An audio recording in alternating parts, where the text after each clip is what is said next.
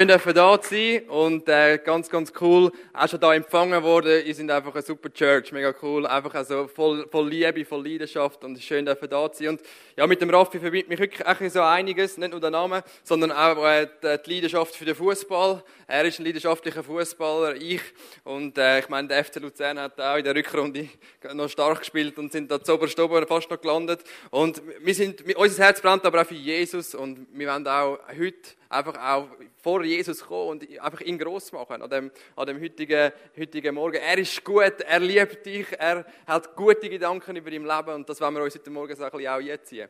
Und ich möchte aber auch noch meine Frau vorstellen, Julie. Steh doch rasch auf. Und uns verbindet so auch noch etwas Spezielles mit, äh, äh, mit, mit Luzern. Und zwar, zwar haben wir uns in Zürich kennengelernt, in der Church dort. Aber äh, dass uns so niemand sieht, haben wir uns immer dort zu Luzern datet. Und äh, darum haben wir auch eine spezielle Verbindung äh, zu Luzern. Und sorry, wenn ich, jetzt, wenn ich euch schon mit meinem Zürichdeutsch auf, äh, auf die Nerven gehe. Äh, ich, ich, ich bin sensibel äh, dafür. Letztens habe ich habe ich, äh, hat die Leiterin zu mir gekommen und hat gefragt, ob sie ein paar Podcasts von mir äh, zu einer äh, Familie äh, im, im Thurgau äh, können geben Und dann hat sie das gemacht, weil sie gerade die Predigt so auf äh, die Serie auf ihre Lebenssituation angesprochen hat. Und dann habe ich sie gefragt, ja, wie haben sie denn die, die Predigtserie gefunden? Und dann haben sie gesagt, ja, es ist, es ist gut gewesen, einfach die Elend Zürich schnurren. und äh, ich habe ihr dann gesagt, was, was viele nicht wissen, aber ähm, die Sprache im Himmel wird äh, Zürich-Deutsch sein. Nein, genau. Wir haben die Serie Face to Face. Und der Joel hat mich gefragt, ob ich in dieser Serie weiter predigen würde. Und ich finde es ganz eine starke Serie. Face to Face, von Angesicht zu Angesicht, wo Menschen Gott begegnet sind. Auch im Alten Testament, wo wir gesehen haben vom Abraham, wo wir gesehen haben vom Jakob. Und mich begeistert das, dass es einen Gott gibt, wo Menschen möchte begegnen dass es einen Gott gibt, wo nicht weit, weit weg ist, sondern wo unser Leben möchte erwecken, wo unser Leben möchte erfrischen, wo unser Leben möchte prägen. Und überall dort, wo Menschen Gott begegnet sind, ist Post abgegangen. Überall dort, wo Menschen eine Erfahrung gemacht haben mit Gott, ist Post abgegangen. Und ich wünsche mir das für dich an dem heutigen Morgen, ich wünsche mir das für mich, dass ich Gott erleben darf. Dass ich Gott sehen wie er ist, dass ich immer mehr von ihm erfahren Und etwas, was mir aufgefallen ist in meinem eigenen Leben, ist das, das Bild, das ich von Gott habe, prägt maßgeblich auch mein Glauben, mein, mein, Leben, mein Lifestyle.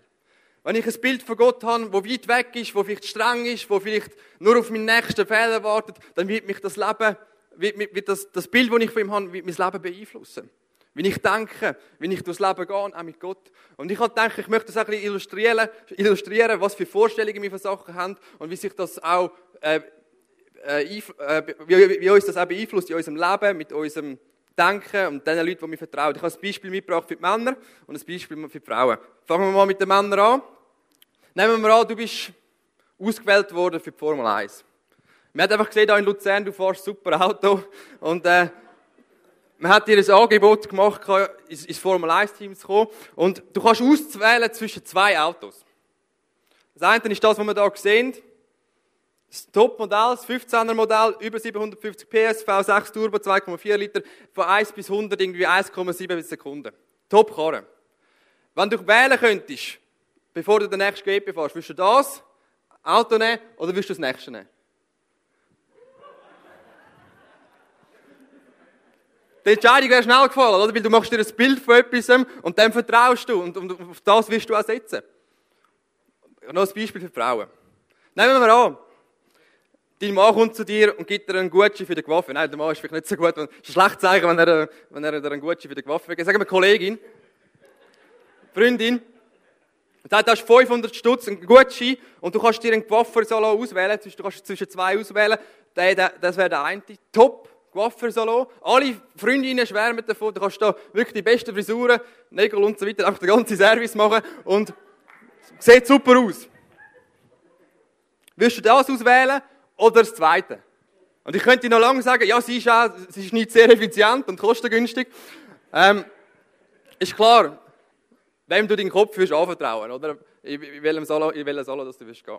Und so ist es doch auch im Leben mit Gott. Das Bild, das wir von Gott haben, beeinflusst unser Glauben. Beeinflusst das, auf was wir setzen. Beeinflusst das, wie wir durchs Leben gehen. Und wir werden heute nochmal die Geschichte von Jakob am Ende von seinem Leben anschauen. Wir haben letztes Mal gehört über die Himmelsleiter, wo Gott einen offenen Himmel geschenkt hat im Leben von Jakob, wo Gott ihm Mut gemacht hat, wo, er, wo Jakob am Ende war, wo er lebensmüde war. Und heute werden wir gegen sein Ende von seinem Leben schauen, wie Gott dort zu ihm steht. Wir lesen im 1. Mose 35, Vers 9, wo steht, Gott erschien Jakob ein zweites Mal, nachdem er aus Mesopotamien zurückgekehrt war. Er segnete ihn. Und ich möchte kurz da stehen bleiben.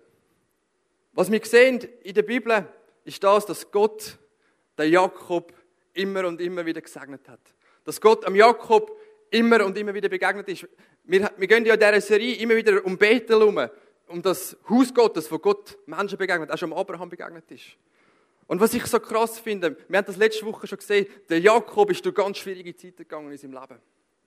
Der Jakob ist durch Höchst und durch Tiefs gegangen in seinem Leben.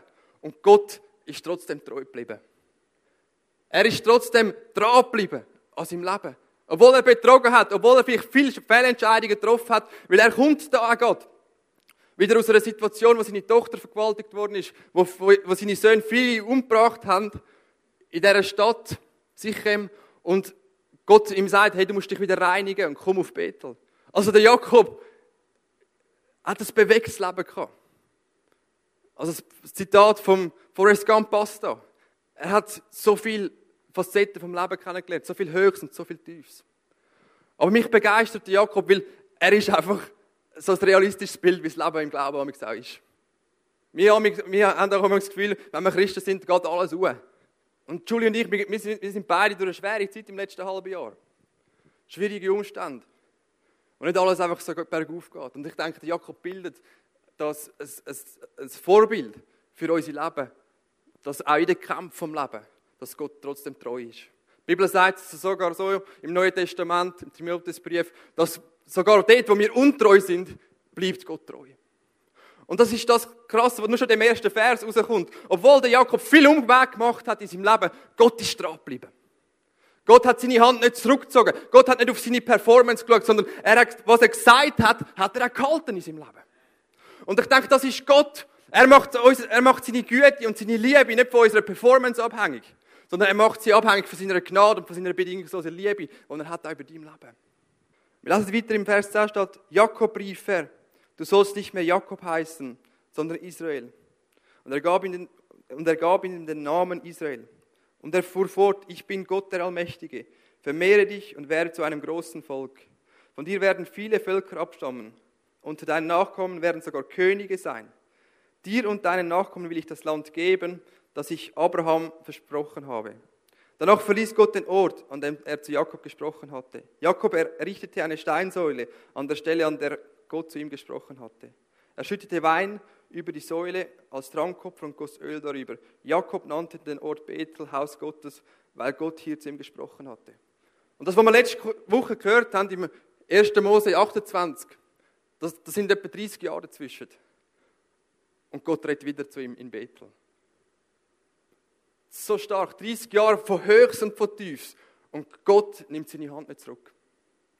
Sondern er begegnet ihm 30 Jahre später, da im Kapitel 35, wieder. Und er gibt ihm wieder den gleichen Zuspruch. Er gibt ihm wieder die gleiche Verheißung. Und das ist Gott, er bleibt dran an unserem Leben. Er bleibt auch dran an deinem Leben. Und Gott offenbart sich da am Jakob als El Shaddai, als Gott Allmächtig. Und es ist spannend, dass auch im 1. Mose 17 der Abraham die Offenbarung hat von Gott dem Allmächtigen. Das hat sich weitergezogen, der Großvater, dann der Isaac und der Jakob. Und wenn ich wieder zum Anfang komme da, das Bild, wo, wo, wo die Männer haben von Gott, ist nicht ein kleines Bild gewesen, sondern sie haben eine Offenbarung von Gott dem Allmächtigen. Sie haben eine Offenbarung von Gott, wo alle Sachen möglich sind. Eine Offenbarung, dass Gott groß ist. Und in dieser Face-to-Face, -face, in dieser Begegnung mit Gott, haben sie gespürt, Gott ist nicht weit weg, sondern Gott ist allmächtig und trotzdem ist er ganz nah. Und sie haben immer wieder erlebt, da in Bethel, dass Gott ein Gott ist, der Menschen liebt. Ein Gott ist, der einen Plan hat mit ihnen. Und in der ganzen Bibel sehen wir immer wieder, wie sich Gott uns vorstellt. Und das ist so mega wichtig, dass wir das Bild in unserem Leben prägen lassen von Gott, wie die Bibel sagt. Der Luther hat es mal gut gesagt, die Offenbarung Gottes ist zu uns gekommen in Form von einem Buch. Und das ist die Bibel. Wir sollen uns ein Bild prägen lassen durch das Wort Gottes. Wir sollen uns ein Bild prägen lassen von Gott, wie es eben steht im Wort Gottes. Und die Geschichten helfen da aus dem Alten Testament. Gott stellt sich vor, als der, wo das Universum in seiner Handspanne misst. Unglaublich groß, allmächtig. Und wenn ich zu den jungen Predigen brauche ich so das Triple A, wo, wo, wo mir hilft und ihnen hilft, daran zu denken, wie groß das Gott ist. Gott ist allmächtig. Gott ist allgegenwärtig. Gott ist allwissend. Und ich möchte kurz auf die Punkte eingehen. Wir haben gesehen, Jakob hat die Offenbarung von Gott als einem Allmächtigen. Er hat gewusst, obwohl es schwierig war in seinem Leben, obwohl es zum Teil unmöglich ausgesehen hat in seinem Leben, Gott kann. Gott ist gut, Gott ist allmächtig. Jesus sagt selber so, menschlich gesehen ist es unmöglich, aber bei Gott sind alle Dinge möglich. Und der Zuspruch, der gilt auch dir für das Jahr 2015 dass es Gott gut meint mit dem Leben, dass Gott für dich ist. Auch wenn vielleicht deine Situation im 15. unmöglich ausgeht, Gott kann es möglich machen. Und der Jakob hat die Offenbarung wieder im Bethel gehabt, obwohl er nicht ein, ein, ein Vorzeigegläubiger äh, war. Die Zusage von Gott ist gestanden, ich bin mit dir. Ich bin Gott allmächtig. Und mich ist dann das Gefühl, wenn, wenn unsere Performance-Kurve ein bisschen runterzeigt, dann ist Gott nicht mehr allmächtig über unserem Leben. Aber seine Gnade bleibt, seine Güte bleibt über deinem Leben. In diesem Jahr. Das ist mutig vorwärts gehen, in dem Wissen, dass Gott mit dir ist. Er ist allmächtig. Die Bibel redet auch davon, dass er das Zweite an, dass er allgegenwärtig ist. Im Psalm 139, Vers 5 steht, du bist vor mir und hinter mir und legst deine schützende Hand auf mich. Dieses Wissen ist zu wunderbar für mich, zu groß, als dass ich es begreifen könnte. Wohin sollte ich fliehen vor deinem Geist? Und wo könnte ich deiner Gegenwart entrinnen? Flöge ich hinauf in den Himmel, so bist du da. Stiege ich hinab ins Totenreich, so bist du auch da. Nehme ich die Flügel der Morgenröte oder wohnte ich am äußersten Meer, würde deine Hand mich auch dort führen und dein starker Arm mich halten. Und der Psalmist, der geht voll ab in dem, in dem Psalm. Und er redet von dem, dass Gott allgegenwärtig ist. Dass er überall gegenwärtig ist. Dass du nie jetzt davor kannst rennen, wo Gott nicht wäre. Eine der schlimmsten Krisen, einem schlimmsten Loch. Gottes Arm ist genug lang, um dich auch dort zu berühren. Und der Jakob hat die Offenbarung auch gehabt, wir haben das letzte Woche gehört, 1. Mose 28. Gott hat ihm verheißen, ich bin mit dir. Ich will bei dir sein, wo du auch hingehst. Und ist das nicht auch gut zu wissen, dass das auch für uns gilt, dass Gott allgegenwärtig ist, auch in unserem Leben? Dass er Immanuel ist, Gott mit uns, Gott unter uns. Dass dort, wo du bist, dass dort Gott auch ist. Dass sein Arm nicht auch nicht zu kurz ist für dein Leben, sondern dass er gegenwärtig ist in deinem Leben. Wir müssen uns das immer wieder bewusst machen, glaube ich, dass Gott gegenwärtig ist in unserem Leben. Manchmal denke ich, ich bin so dumm, ich vergesse das so oft, dass Gott gegenwärtig ist in meinem Leben. Manchmal flüchte ich mich irgendwie von, von Sonntag oder Freitag Gottesdienst, dass ich, oh ja, stimmt, Gott ist ja gegenwärtig. Und der Paulus schreibt einmal den Korinther im 1. Korinther 6 und sagt, hey, habt ihr eigentlich vergessen, dass ihr der Tempel vom Heiligen Geist sind? Wir vergessen es so schnell, darum brauche ich das iPhone mit allen diesen Reminders. Aber Gott hat uns auch einen Reminder eingeschaltet, mit, mit dem Abendmahl, das werden wir nachher nehmen, dass wir immer wieder daran denken, hey, Gott ist gegenwärtig. Gott ist gegenwärtig in deinem Leben. Und etwas, was mir auffällt, ich habe in der letzten Zeit krasse Erlebnisse gemacht, wo, wo, wo Menschen gestorben sind, die Gott in ihrem Herz hatten bei eurem Sterbeweg war, habe ich dort begleitet. Und ich kann euch sagen, und für die, die das selber schon erlebt haben, die Realität, dass Gott gegenwärtig ist, wird, wird dort sichtbar. Dass Menschen gehen und sie wissen, das ist nicht, das ist nicht das Ende, sondern sie werden weiterleben mit Gott. Das ist eine Hoffnung, das ist eine Hoffnung über den Tod raus. Gott ist gegenwärtig. Und ich wünsche mir das für mein Leben, dass ich das nicht am Schluss von meinem Leben muss erst begreifen, sondern dass ich es heute schon begreifen darf. Gott ist gegenwärtig in meinem Leben. Er ist allmächtig, er ist allgegenwärtig und er ist allwissend. Psalm 147 steht, er heilt die gebrochenen Herzen und verbindet Wunden. Er zählt die Sterne und nennt jeden Einzelnen beim Namen. Unser Herr ist groß und seine Macht ist gewaltig. Seine Erkenntnis übersteigt alles, was wir begreifen können. So krass, Gott ist unendlich in seinem Wissen. Er weiß alles unmittelbar zukünftig, gleichzeitig erschöpfend und wahrhaftig. Er kennt dich durch und durch, weil er dich geschaffen hat. Gott weiß, wie es dir geht. Jesus sagt es so in Matthäus 6, 32, denn euer himmlischer Vater weiß, dass ihr all dessen bedürft. Trachtet zuerst nach dem Reich Gottes und nach seiner Gerechtigkeit, so wird euch alles andere zufallen. Darum sorgt nicht für morgen, denn der morgige Tag wird für das Seine sorgen. Und ist das nicht krass? Gott weiß, wie es dir geht. Gott weiß, wo du drin stehst. Und ich habe ein paar Mal erst in meinem eigenen Leben erlebt, wo vielleicht Menschen an mir vorbeigelaufen sind, auch Christen, und nicht gesehen haben, wie es mir geht. Ich habe gewusst, Gott weiß. Gott ist mein Versorger. Gott ist dran wie an einem Jakob dran. Und er weiß, wie es einem Jakob geht. Und trotzdem steht er zu ihm. Trotzdem hat er ihn gesegnet. Gott weiß, wo du stehst, auch am heutigen Morgen. Und er ist für dich. Er möchte dich versorgen. Richte den Blick auf Jesus, wie es da steht. Tracht zuerst nach dem Reich Gottes. Setz auf seine Karte. Er wird dich versorgen. Das Triple A, ganz einfach. Allmächtig, allgegenwärtig, allwissend. Und das Coole ist das, AAA heisst ja eigentlich auch der Wirtschaft, das ist die beste Bonität, die du kannst haben Dort kannst du dein Geld investieren. Ich, weiß ich weiß es nicht, aber bei Gott kannst du es sicher investieren. Weil Gott ist das AAA. Und das Coole ist das, er ist eine Kursschwankungen unterworfen. Die Bibel sagt so, Hebräer 13,8. Jesus Christus, gestern, heute, derselbe auch in Ewigkeit. Ist das nicht cool? Gott ändert nicht. Gott bleibt. Gott bleibt beständig. Er steht zu seinem Wort. Er ist eine feste Burg wie es im Psalm 91 steht. Und dann kommt eigentlich etwas Krasses auch in dieser Story vom Jakob. Der große Gott, er hat die Offenbarung von dem großen Gott. Und dann macht er etwas Krasses mit dem Jakob. Wir lesen das im Vers 10 und da steht, Jakob rief er, du sollst nicht mehr Jakob heißen, sondern Israel. Und er gab ihm einen neuen Namen. Das, das hat mich so bewegt, wenn ich das gelesen habe, weil der große Gott berührt der einfache Jakob.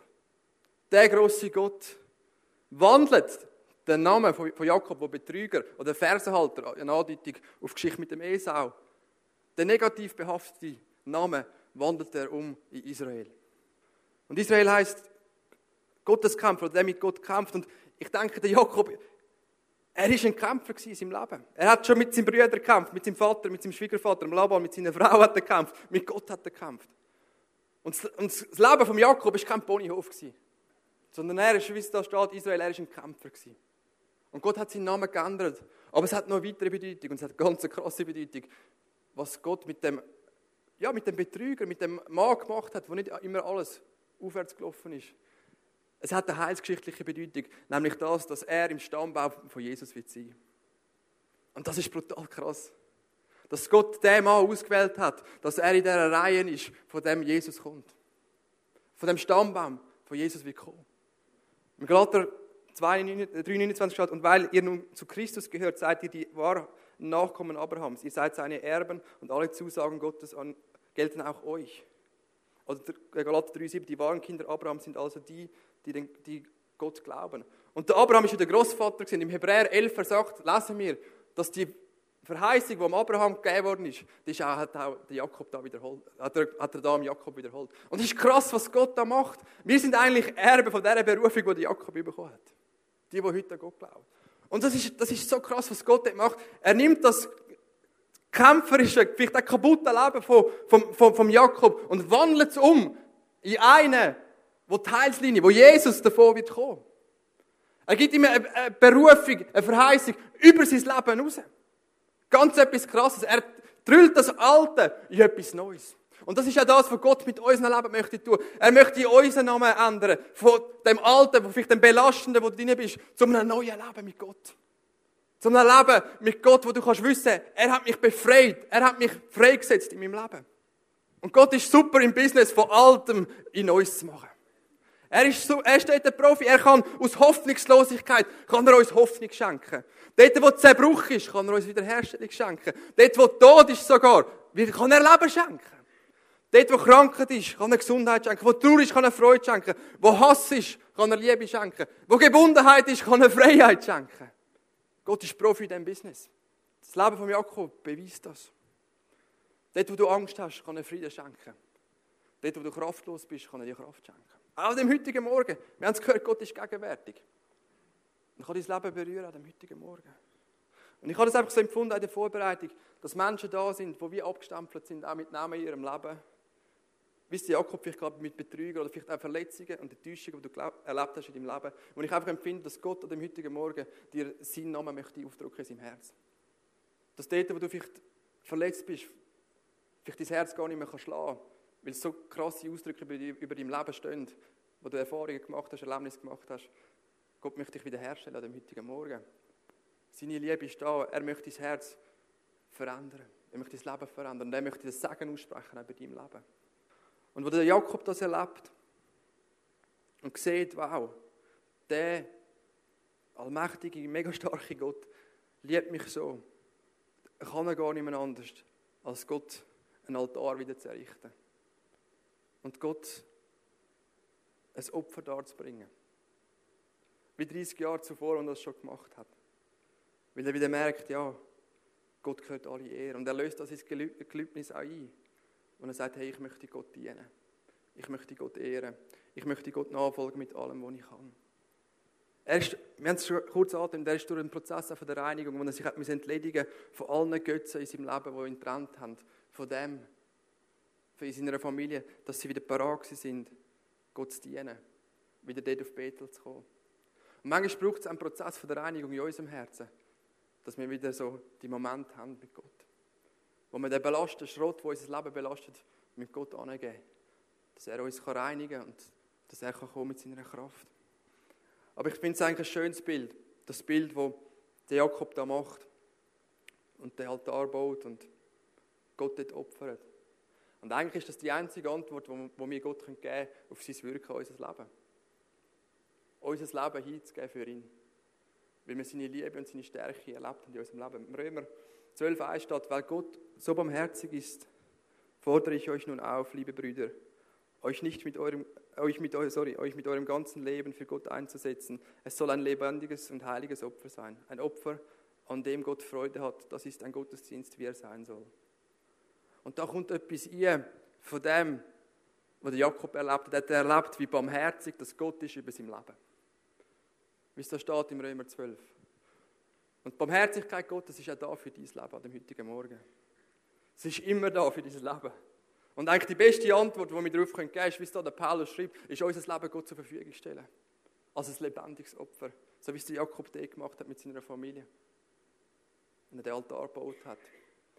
Es heißt alles zu geben für Gott. Es heißt Gott Nummer eins zu sein in unserem Leben. Und das Coole finde ich beim Jakob ist das, er ist nicht perfekt gewesen. Er ist nicht der super Fromme gewesen. Aber Gott hat sein Opfer trotzdem angenommen und hat ihn gesegnet. Und ich bin so dankbar für die Story, weil ich weiß, ich bin nicht perfekt, ich mache so viel Schrott in meinem Leben, aber ich weiß, Gott liebt mich. Gott ist barmherzig über, über mein Leben.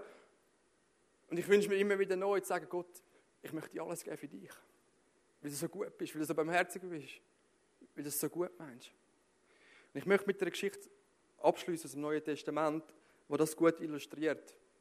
Und das ist vielleicht am Anfang so ein bisschen komisch, weil es so, dass die Geschichte ist, ist die Speisung von den 5000 wo in allen vier Evangelium übertragen ist. Und es ist eigentlich krass, was da passiert. Da kommen die Jünger völlig an ihre Grenzen. Mit fünf Brot und zwei Fisch, um die tausenden Menschen zu versorgen. Aber Jesus lehrt ihnen dort krasse Lektionen vom, vom Glauben. Und versetz dich mal in so einen Jünger rein. Du stehst dort vor Jesus mit dem Korb, oder? Hast irgendwie, vielleicht hat Jesus die Brote noch, noch, noch halbiert und so und jedem Tag in, in, in, in einen Korb gelegt, die Fisch. Und du stehst dort und denkst, ja, das, das kommt nicht gut, oder? Das kommt nicht gut. Ich meine, wenn ich ein Jünger gewesen wäre, ich hätte es so gemacht. Ich hätte gesagt, Jesus, easy, ich habe da Connections zu Migros Coop und so, machen wir einfach einen, einen riesen Lastwagen, dann ein paar Fassstraßen, oder? Und dann sollen die Leute einfach kommen und es hat, solange es hat. Ich glaube, so hätte ich reagiert. Irgendetwas auf beide stellen.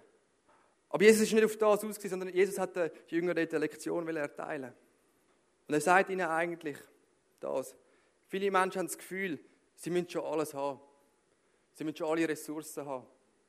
Sie müssen schon alles Mögliche haben, dass sie Gott dienen können. Aber Jesus kehrt zu um und sagt, bring das Wenige, was du hast. Bring die zwei Fische und die fünf Brot und ich will es vermehren. Und das ist Jesus. Er schafft mit dem, was wir ihm bringen, auch wenn es nicht viel ist.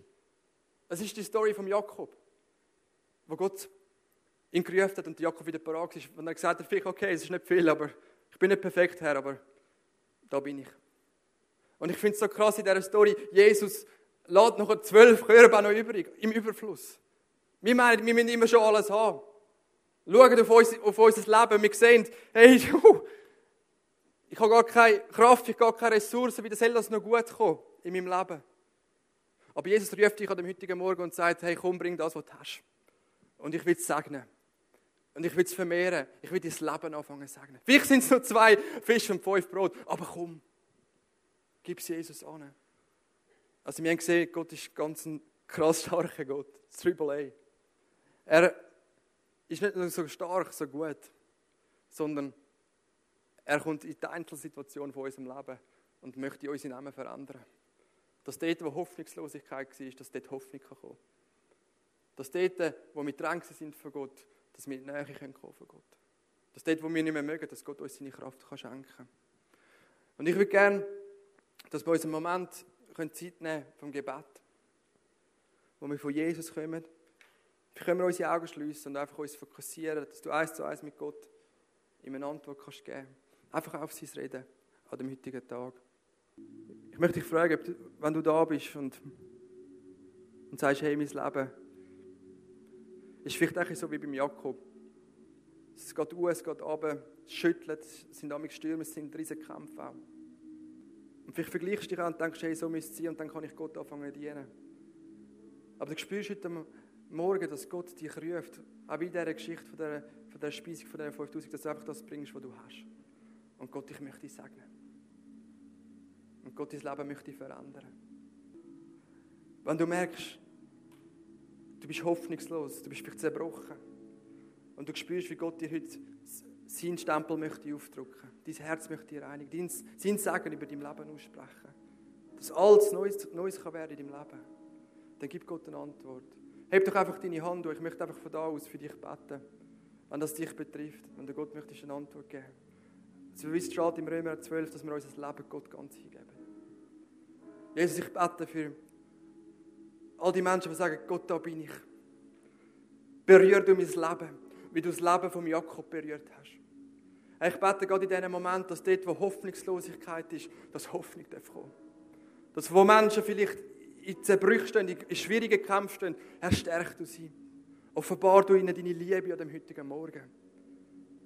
Herr, dass Menschen das können bringen was sie haben. Und das ist gut, was sie haben, dass sie dir das dürfen bringen. Weil du wirst es verändern, du wirst es vermehren. Und du wirst auch das brauchen, auch die Zerbrüche brauchen. Die negativen Erlebnisse brauchen, Herr. Dass andere wieder können an dem Segen teilhaben, wo Menschen durch den Prozess durchgegangen sind, auch von Negativität. Wandel du Verzweiflung in Segen um. Wandel du Zerbruch in Segen um. Wandel du Niedergeschlagenheit in Segen um Jesus. Und stell du Herzen wieder her. Danke, Jesus.